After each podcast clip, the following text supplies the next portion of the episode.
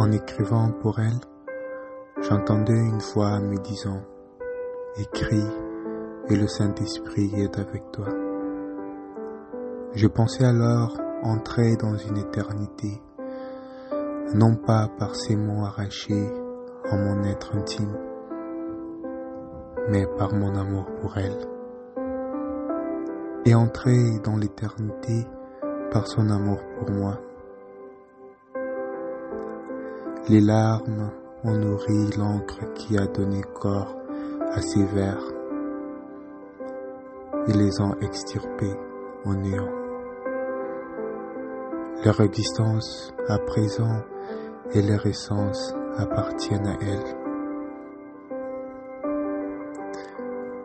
L'amour, ces lieux d'extase et des ravissements, est aussi celui des blessures et des meurtrissures du cœur.